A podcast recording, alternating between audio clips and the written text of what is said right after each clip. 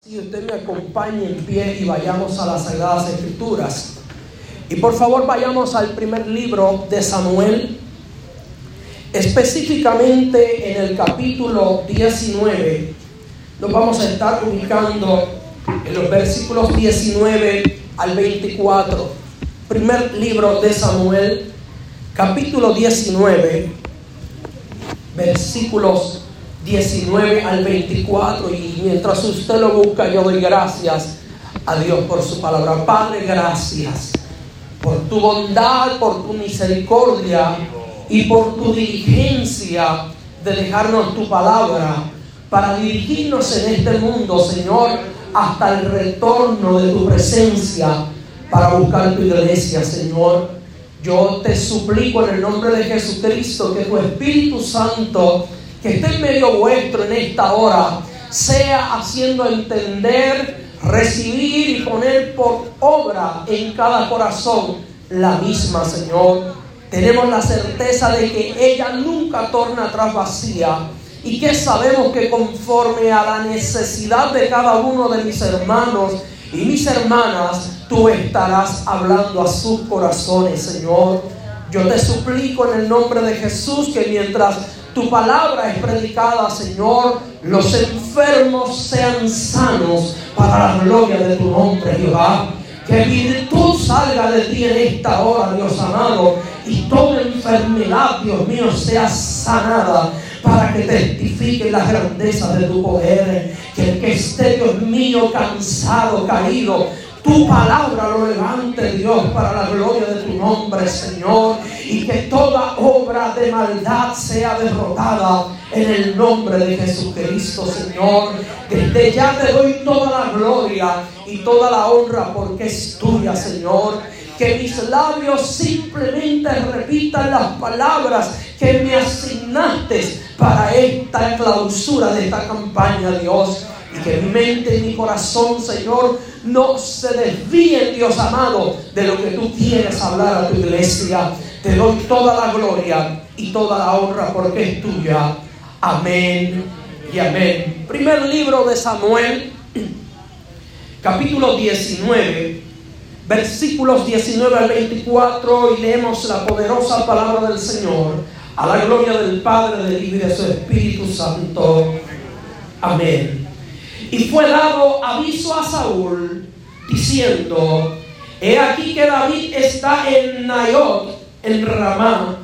Entonces Saúl envió mensajeros para que trajeran a David, los cuales vinieron, vieron una compañía de profetas que profetizaban y a Samuel que estaba allí y los precedía.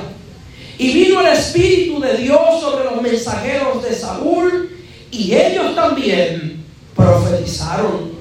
Cuando lo supo Saúl, envió otros mensajeros, los cuales también profetizaron. Y Saúl volvió a enviar mensajeros por tercera vez, y ellos también profetizaron. Entonces él mismo fue a Ramá y llegando a gran, al gran pozo que estaba en Secú, preguntó diciendo, ¿dónde está Samuel y David?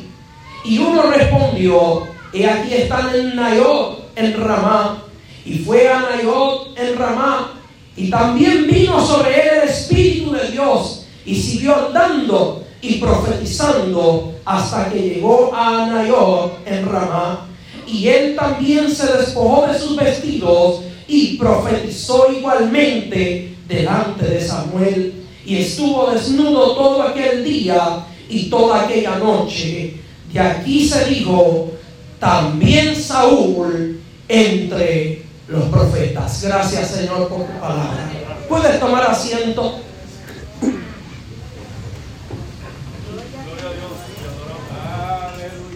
Y en esta hermosa tarde del Señor queremos predicarles bajo el tema lo sobrenatural en la casa del alfarero.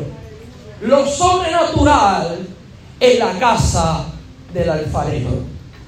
Y la historia que estamos considerando hoy nos muestra uno de los intentos de Saúl matara a David. Se dice que al menos de dos a tres veces oficialmente, aunque se cree que muchas más, Saúl intentó planificar, orquestar premeditadamente matar a David porque los celos lo estaban consumiendo. Había sido desechado por Dios.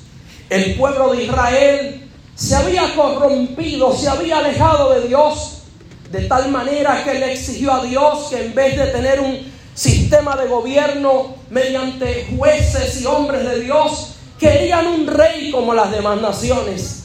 Es así como Saúl llega a ser el rey de Israel, pero comete un pecado atroz. Y es que luego de una victoria sobre los filisteos, se va a hacer sacrificio a Jehová, usurpando el trabajo sacerdotal, cosa que Dios no miró con agrado. Luego comete otro error y no liquida un pueblo.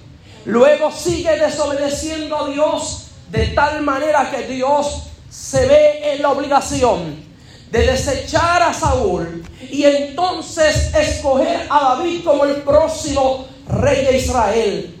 Interesantemente, mis amados hermanos, a Saúl se le conoce como el rey conforme al corazón de los hombres. En cambio a David se le conoce como el rey conforme al corazón de Dios.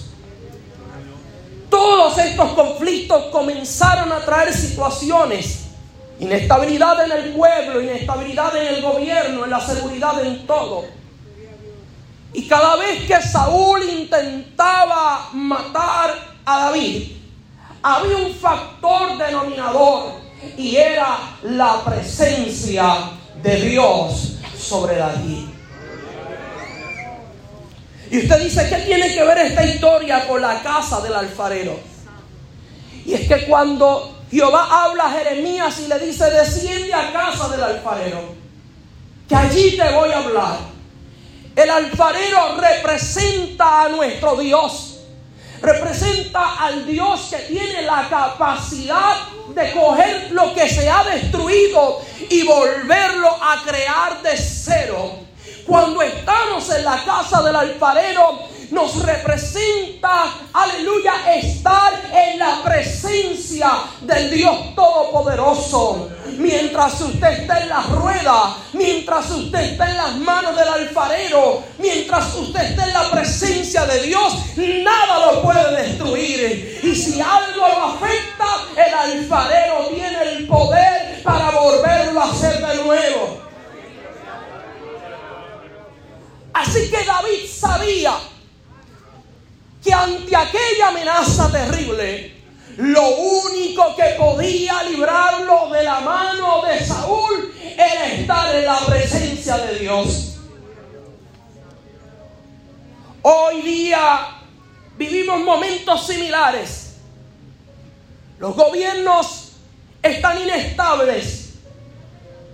Hoy más que nunca es un fenómeno, pastor. El mundo secular está hablando más de la venida de Cristo que lo que la iglesia está hablando de la venida de Cristo. Los paganos hablan de la venida de Cristo. Hablan de la inestabilidad mundial. Hablan de hambre, de guerra. Y es en ese punto en el que usted y yo debemos tomar una decisión. En el momento difícil, en el momento de la crisis, en el momento de la enfermedad, en el momento de la prueba, tenemos que tomar una decisión. O nos refugiamos en el temor o nos refugiamos en la presencia del Dios Todopoderoso.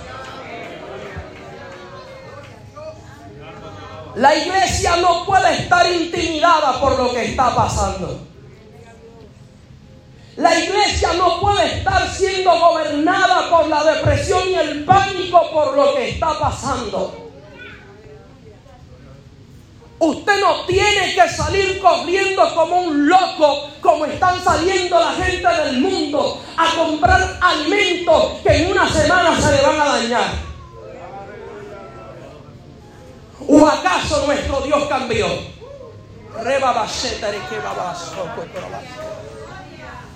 ¿Acaso nuestro Dios cambió? Nuestro Dios es el que tiene la capacidad de darnos el sustento de cada día. No es por tu trabajo, no es por tus fuerzas, no es por tu poder adquisitivo, es por la gracia y la misericordia del Señor. Que cuando te sientas a la mesa a tomar ese bocado, fue la gracia de Dios que lo permitió. Pero en este tiempo el hombre de nuestros días da por hecho que puede ir a comprar el arroz, que puede ir a comprar el pollo, puede ir por la gracia y la misericordia de Dios. Porque si a Dios le place, se daña todo lo que está en el supermercado. ¿O no le pasó a Israel? Dios le dijo, no guarden maná. Yo le voy a dar el sustento de cada día. Y la gente se afanó. Y se dieron cuenta que el maná tenía gusano. Pero cuando tu vida y mi vida están en las manos de Dios, hasta el palo de panapén que tú dices que salió macho, comienza a dar pana.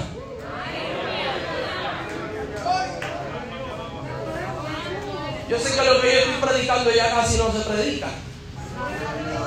Porque es más fácil decir que Dios te va a bendecir, es más fácil decir que te van a subir el salario, es más fácil decir que te van a dar un nuevo trabajo. Todo eso es dependencia del hombre. Pero la iglesia del Señor no se mueve por la dependencia del hombre, se mueve por el Espíritu Santo de Dios que nos da poder, que nos alienta y que nos sustenta.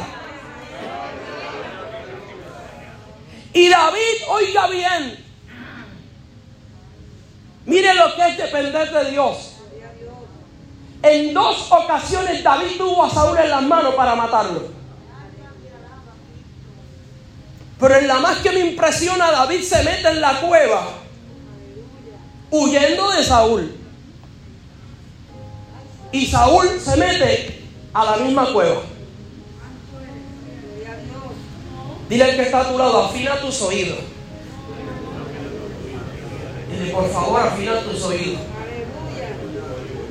Hay muchas cosas por ahí diciéndose que suena a Dios, pero no es de Dios. Los hombres de David le dicen, David, Jehová te lo entregó en las manos hoy. Este hombre es tuyo hoy. Estoy parafraseando el texto, ¿verdad? Consejeros de David le dijeron, mira para allá, qué cosa terrible. Este es tu momento de salir de él. Y David, como tenía el oído afinado, Dios no le había hablado. No haga nada sin que Dios no le hable. Por lindo que parezca. Estar en las manos del alfarero representa dependencia de Dios.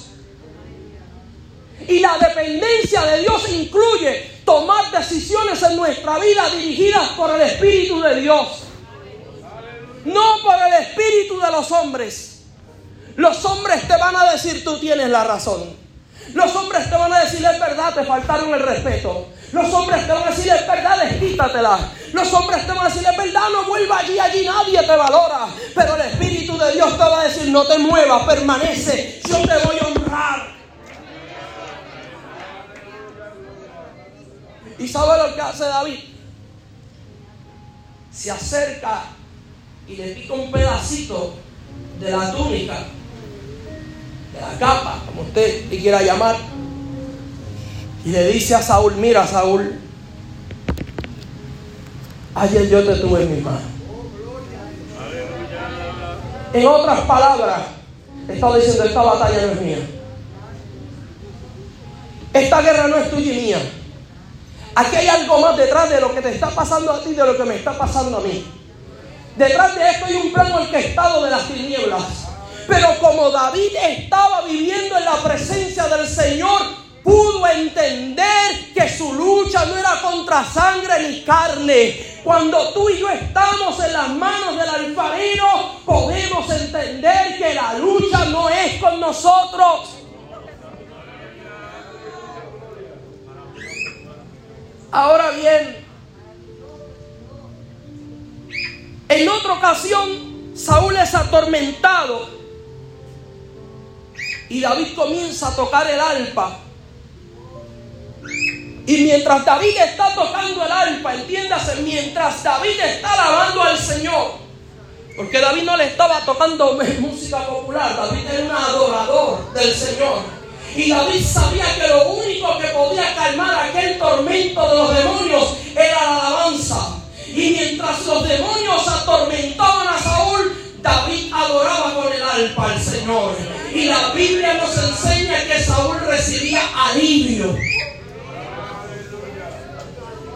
Pero en esa experiencia entre el alivio y el tormento, Saúl intentaba con una lanza fijar a David. Pero ¿sabe por qué no podía? Porque David no había soltado Seguía alabando a Dios aún en la amenaza. En la amenaza más terrible contra tu vida, iglesia de la Dolores, no sueltes tu arpa, no sueltes tu alabanza. Cuando el enemigo te lleve al camino más oscuro, adora al Señor. Cuando la enfermedad te quiera traicionar, adora al Señor.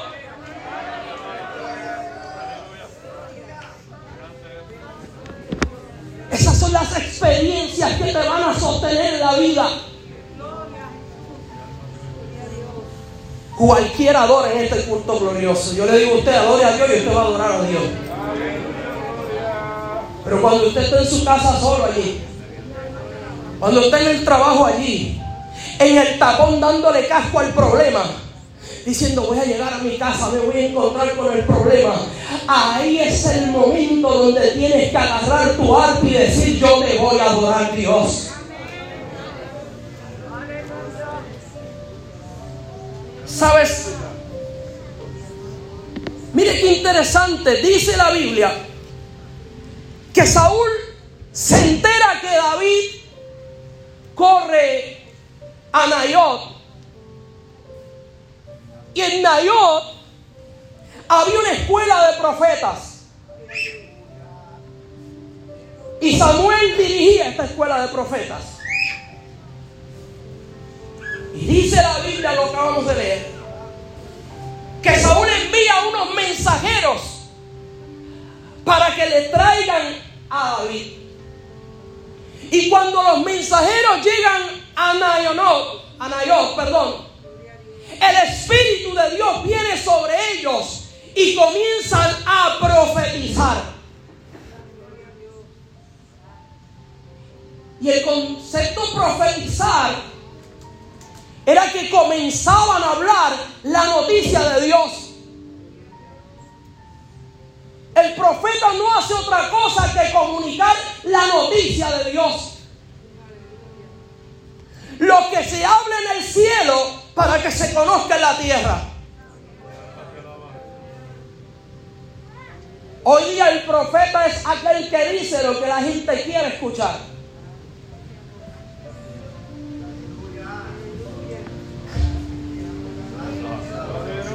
Y ese primer grupo de mensajeros llega a Nayot, donde está la presencia de Dios.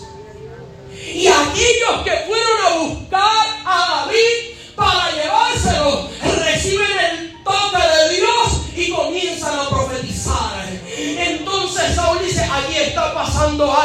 está gustando. Ese primer grupo es flojo. Déjame enviar un grupo más fuerte. Y cuando ve el segundo grupo, la Biblia dice que el Espíritu Santo de Dios también cayó sobre el segundo grupo. Y Saúl dice, eh, necesito un grupo más fuerte. Y envía el tercer grupo. Y el tercer grupo también terminó profetizando. ¿Sabes por qué iglesia? Porque cuando tú y yo estamos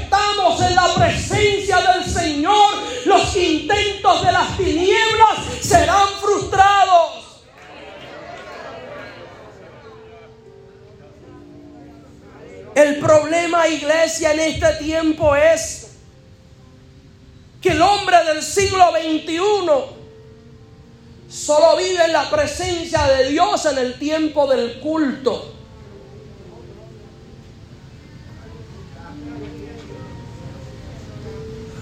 Usted y yo tenemos que vivir en la presencia de Dios, en el culto, en la casa, en el trabajo, en el supermercado. Usted no tiene que andar con un letrero que diga soy cristiano.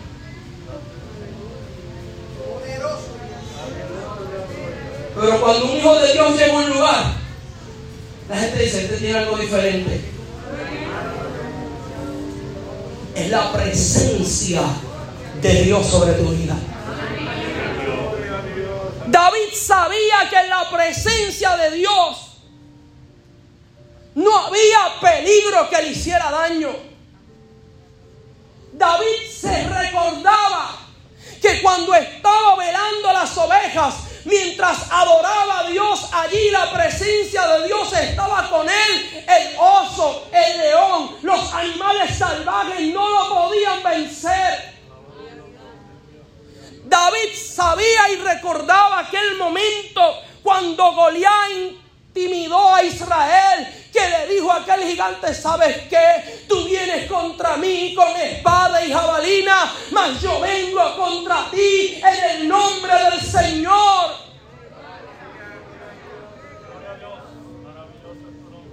Cuando estamos en la presencia de Dios, aún nuestros enemigos son bendecidos. Y en la casa del alfarero no solo habrá bendición para tu vida, habrá bendición para los que te persiguen.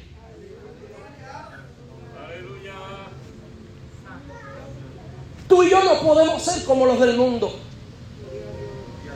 Los del mundo dicen el que me la hace me la paga. Tú y yo no.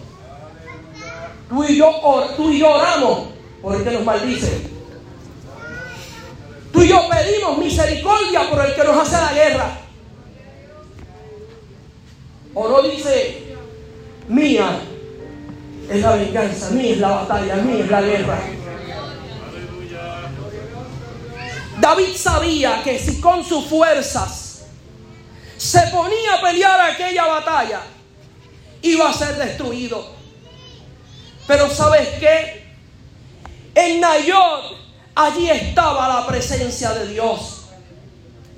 En Nayot allí se manifestaba la presencia de Dios. En Nayot allí todos eran llenos de la presencia de Dios. Tres factores que se dan donde está la presencia de Dios. No solo la presencia de Dios está, sino que se manifiesta.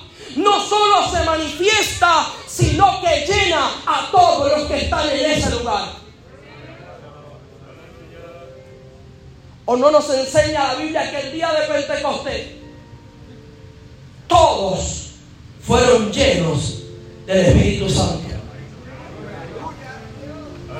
Iglesia linda del Señor, debemos provocar y no digo la palabra provocar de cucar a Dios. Usted no puede manipular a Dios.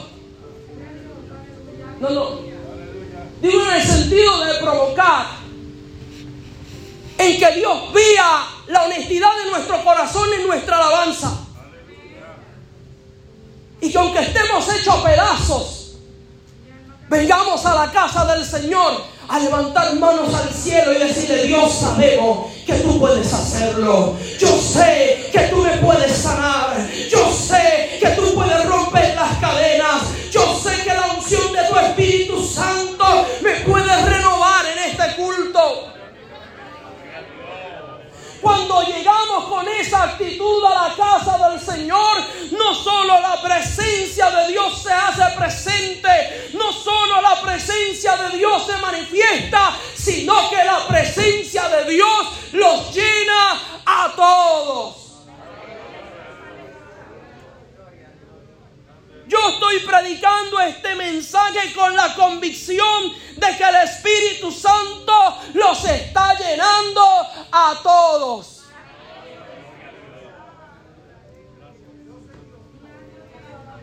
Ay, este hermano Narváez, lo que pasa es que usted no sabe que la hermanita. Tú no sabes lo que la hermanita hizo.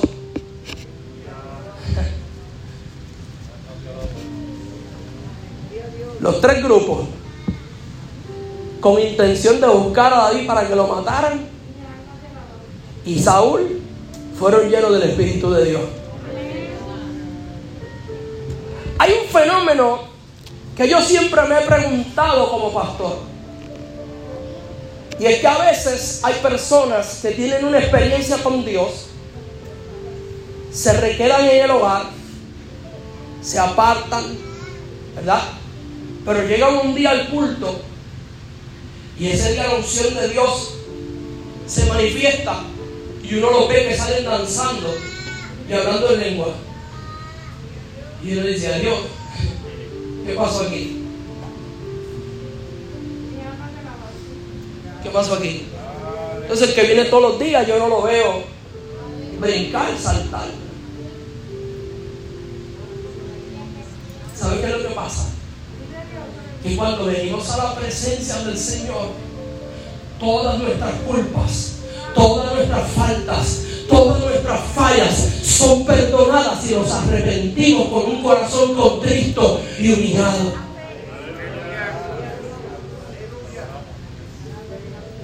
Y nos dice la palabra del Señor que cuando tú y yo permanecemos en las manos del alfarero, número uno, tres puntos, quiero compartirles. Los planes del enemigo son frustrados. Llegó la noticia mala. Llegó la noticia negativa. Llegó el problema. Llegó la noticia de la escasez. Llegó la noticia de que el Bitcoin se escopotó. El que metió chavo ahí se está volviendo loco. Pero si tú permaneces en la presencia de Dios, los planes de destrucción contra tu vida son frustrados. Entonces Saúl envió mensajeros para que trajesen a David, los cuales vieron una compañía de profetas que profetizaban. Una compañía de profetas que profetizaban. Una iglesia que adora a Dios. Una iglesia que le sirve a Dios. Una iglesia que honra el nombre y el sacrificio de Jesucristo. Una iglesia que conoce el poder de Dios.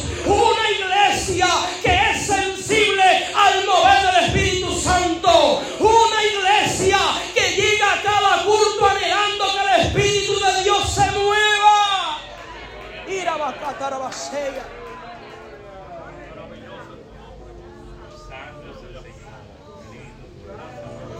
Vio un grupo que estaba haciendo lo que tenían que hacer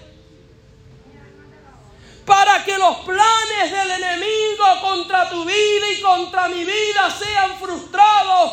Nunca dejemos de hacer lo que nos toca. Pastores, que yo no tengo un ministerio. Mentiras del diablo.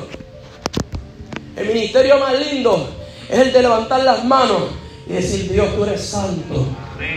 Dios, tú eres verdadero, tú eres poderoso. Dios, tuyo es la gloria, tuyo es la honra. Pastor, pero es que yo no canto lindo. Olvídate si canta lindo o desentonado. Tú levantas tus manitas al cielo y haces lo que te toca hacer. Yo soy de los que enseño y he aprendido. Cuando fui oveja, limpiaba los baños de la iglesia. Y mientras limpiaba los baños de la iglesia, yo oraba. Sea Señor, que el que entre aquí sienta el toque del Espíritu Santo. Después me tocó guiar la guagua a la iglesia. Y ahí yo me enteraba De todo menos de la bendición del culto. ¿Sí o no? Y si no me paraba en la panadería porque la hermana comprara el pan, le decía, pastor, quita ese chofer. Y aún en esa atmósfera terrible, yo iba adorando a Dios. Señor, que cuando llega a su casa, siga sintiendo tu gloria. Señor, que cuando se monte en el próximo culto, tu gloria. Yo era de los que creía que desde que se montaban a la guagua, el enfermo ya estaba sano. No importa en el frente que Dios te ponga, hazlo para la gloria de su nombre, haciendo lo que te toca hacer.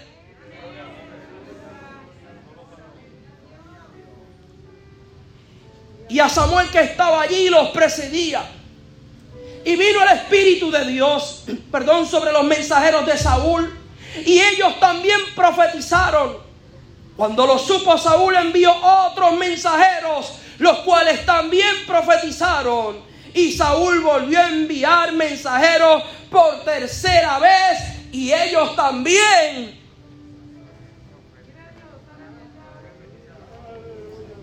que cuando estamos en la presencia de Dios, nos enseña esta palabra maravillosa, que ninguna arma forjada contra ti prosperará. Eso no es un estribillo de una película de ciencia ficción, eso es una realidad. Por un camino vendrán en contra tuya, pero saldrán por miles.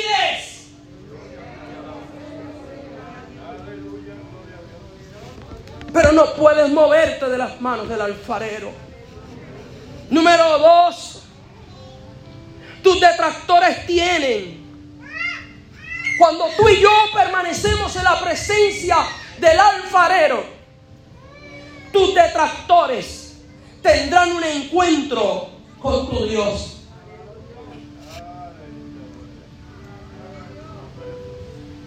Los que quieren maquinar contra tu vida tendrán un encuentro con tu Dios. No van a tener un encuentro contigo. No, no, no, no. Deja que venga para acá. Que va, va a conocer el viejo hombre. Mire, no llame más al viejo hombre. Ni a la vieja mujer. La Biblia dice que cuando tú y yo venimos a Cristo y nos transformamos, Dios coge toda esa cosa de nosotros y lo tira a lo profundo de la mar. No lo busques ya. Antes tú tenías el carácter, el coraje, la fuerza para que el que te decía una, tú le decías veinte. Pero ahora el Espíritu Santo de Dios te ha dado el carácter de hijo de Dios. Y el que te diga veinte, tú vas a dejar que Dios le diga una.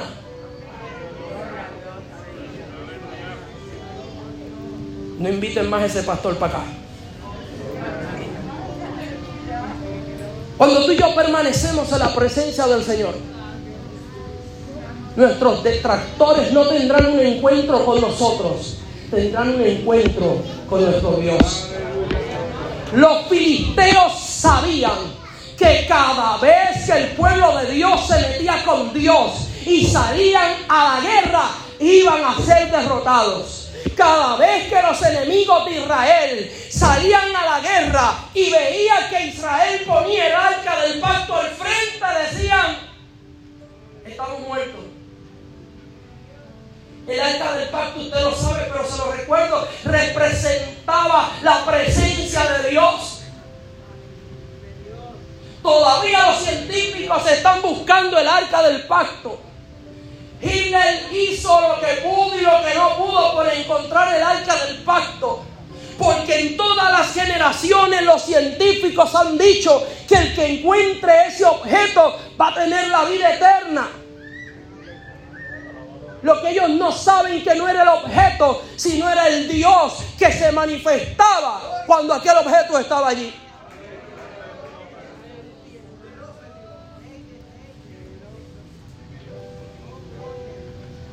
Entonces el mismo rey fue a Rama. Saúl dice, ok, estos tres grupos me salieron flojos, yo mismo voy a ir tras David. Y llegando al gran pozo que estaba en Secú, preguntó diciendo, ¿dónde está Samuel y David? Y uno respondió, aquí están en Nayot, en Rama. Y fue a Nayot, en Rama, y también sobre él el Espíritu de Dios. Es que todo el que se levanta contra los hijos de Dios tiene un encuentro con el Dios de los ejércitos. Si no mira la historia, Saulo de Tarso, perseguidor de la iglesia, en su viaje más anhelado camino a Damasco, Jesucristo se le revela. Los grandes hombres de las potencias mundiales que han hecho guerras contra Dios aún en sus últimos segundos de vida, han tenido que reconocer que Dios es poderoso. Aún así la Biblia dice que toda lengua y toda nación tendrá que postrarse ante la presencia del Dios Todopoderoso.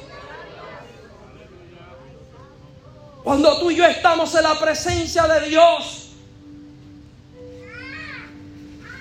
aún nuestros enemigos reciben bendición.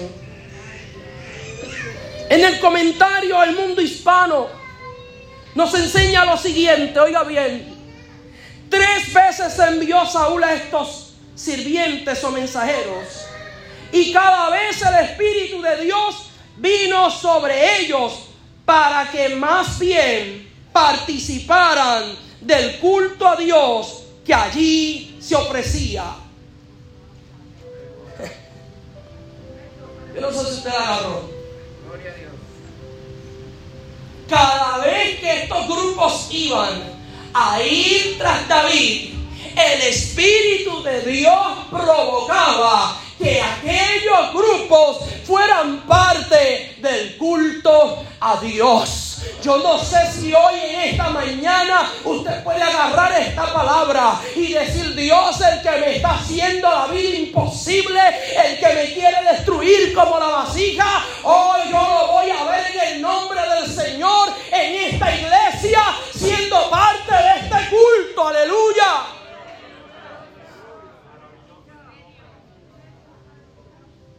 En una ocasión una mujer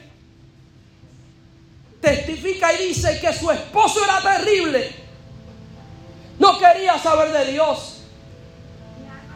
Malo, perverso, machista. Y aquella mujer tomó una decisión. Dijo, yo no voy a llorar más. Yo no voy a pelear más. Yo me voy a quedar en la presencia de Dios. Y en todos los cultos aquella mujer traía una camisa, un pantalón y los zapatos de su esposo. Se sentaba y al lado ponía el pantalón, los zapatos y la camisa. Y si alguien venía a sentarse y le decía, ¡eh! ¿Qué pasa? Ahí está, mi esposo sentado. Le decía, esta mujer se volvió loca. Culto tras culto. Culto tras culto. No te sientes que esa es la silla de mi esposo. Yo no sé si en esta mañana usted se puede llenar de fe y decir, aquí al lado está mi esposo, aquí al lado está mi esposa, aquí al lado están mis hijos, mis hijas, gloria al Señor, lo que Dios me prometió.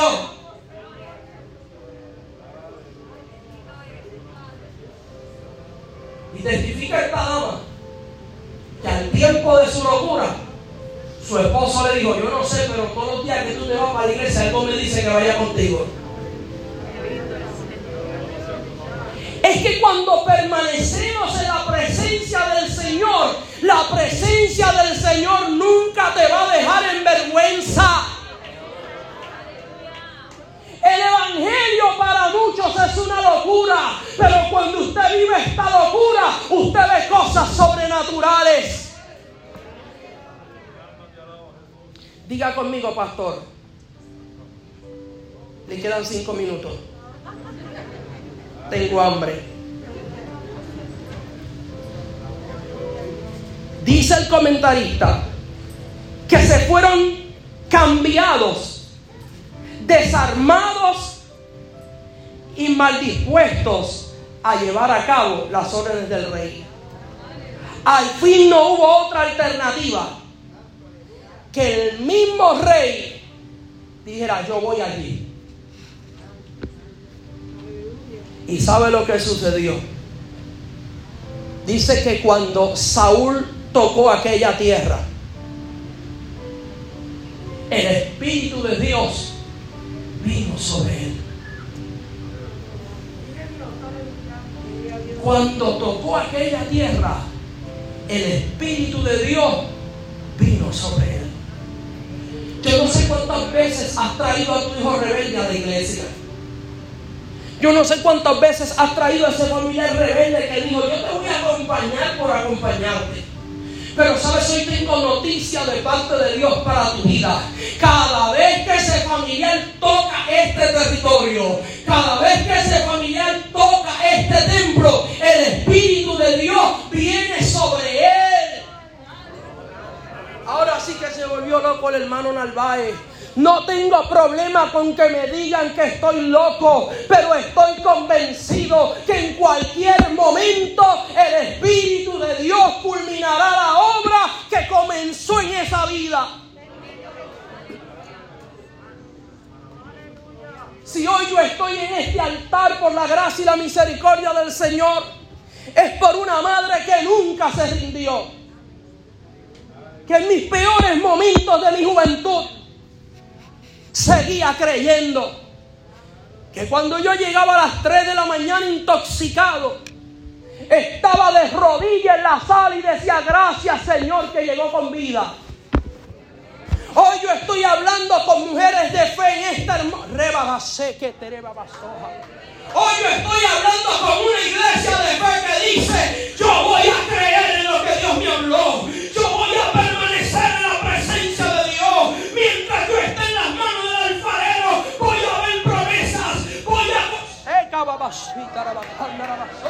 Hay alguien que se llena de fe conmigo y agarra esa palabra. Hoy yo voy a permanecer contra todo diagnóstico, contra toda noticia, contra toda animosidad. Voy a permanecer en la presencia de Dios.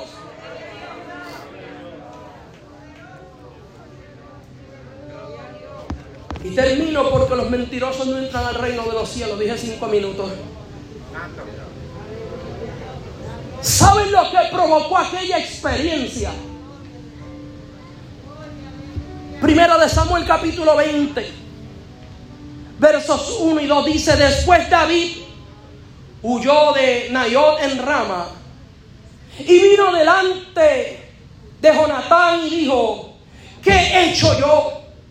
¿Cuál es mi maldad y cuál mi pecado contra tu padre para que busque mi vida?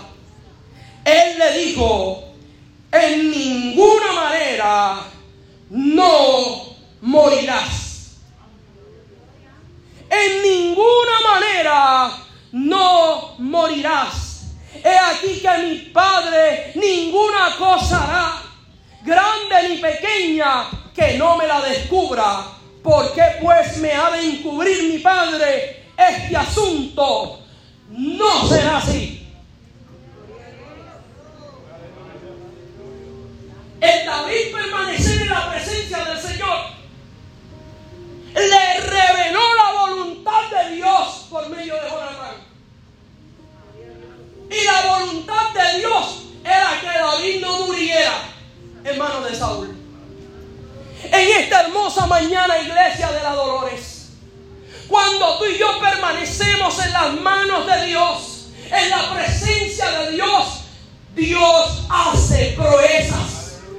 Dios hace milagros. Dios transforma las vidas. Dios transforma tu casa. Dios transforma tu ciudad.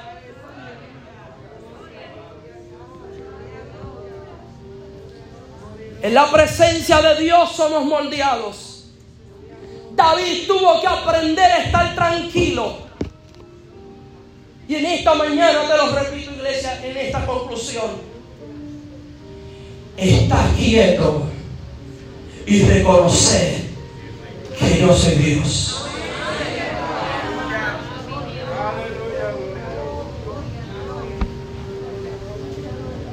Estás quieto y reconocer que yo soy Dios.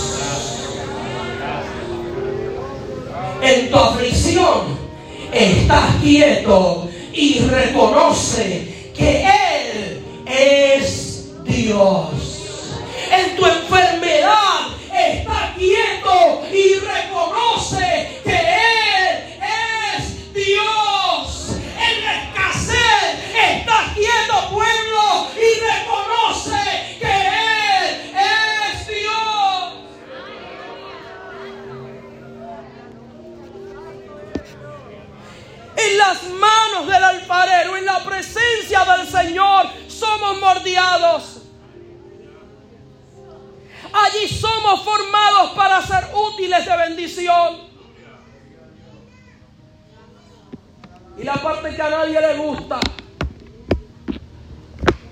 allí nos meten al horno de fuego para que no nos quebremos fácilmente.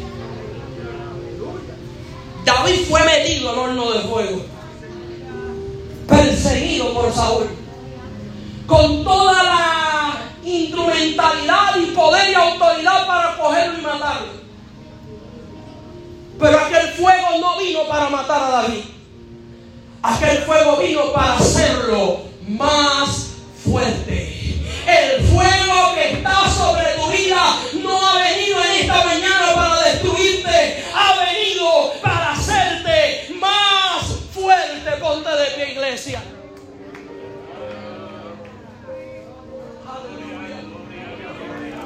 Aleluya, aleluya, aleluya. Aleluya, aleluya. Él es Dios, Él es Dios.